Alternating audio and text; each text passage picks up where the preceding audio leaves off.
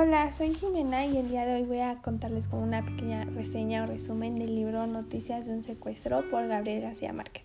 Y bueno, en estas primeras páginas del libro, al principio nos da como una perspectiva sobre de lo que se trata y como los sucesos que se van a ir desarrollando en todo el libro y la historia y así.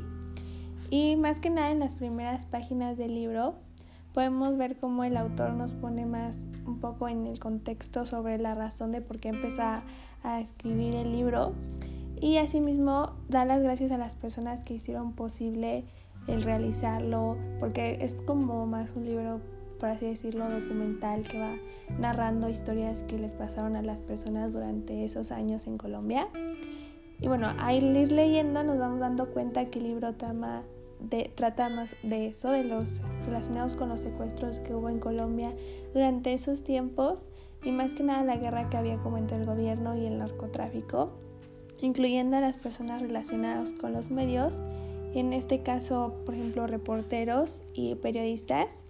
Y ya entrando como al primer capítulo nos va contando como el principio de la historia del secuestro de Maruja Pachón, que era esposa de Alberto Villamizar, que él trabajaba en el gobierno y también de Beatriz, que era su cuñada, y cómo fue que la secuestraron al salir de trabajar. Y nos cuenta cómo es que en su ruta para llegar a su casa después de salir de su oficina, algunas, algunos coches como que las interceptan y las bajan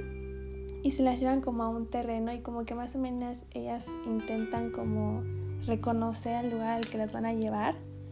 Pero después el agente del gobierno se da cuenta que las tenían secuestradas, entonces descubren la ubicación y los mismos que las secuestraron se dan cuenta, entonces se las llevan a otro lado y bueno, el, capítulo acaba cuando se dan cuenta que más personas de ese mismo lugar habían secuestrado a otras personas este, relacionadas con los medios. Y a mí en lo personal estas primeras páginas se me hicieron muy interesantes porque las palabras que usa el autor hacen que te lo imagines como más exacto y como que te tengas una imagen más clara. Y también podemos ver cómo en esos tiempos los periodistas eran secuestrados por múltiples razones, ya sea con conexiones o ideas que hayan compartido. Bueno, espero que esto les haya servido y gracias.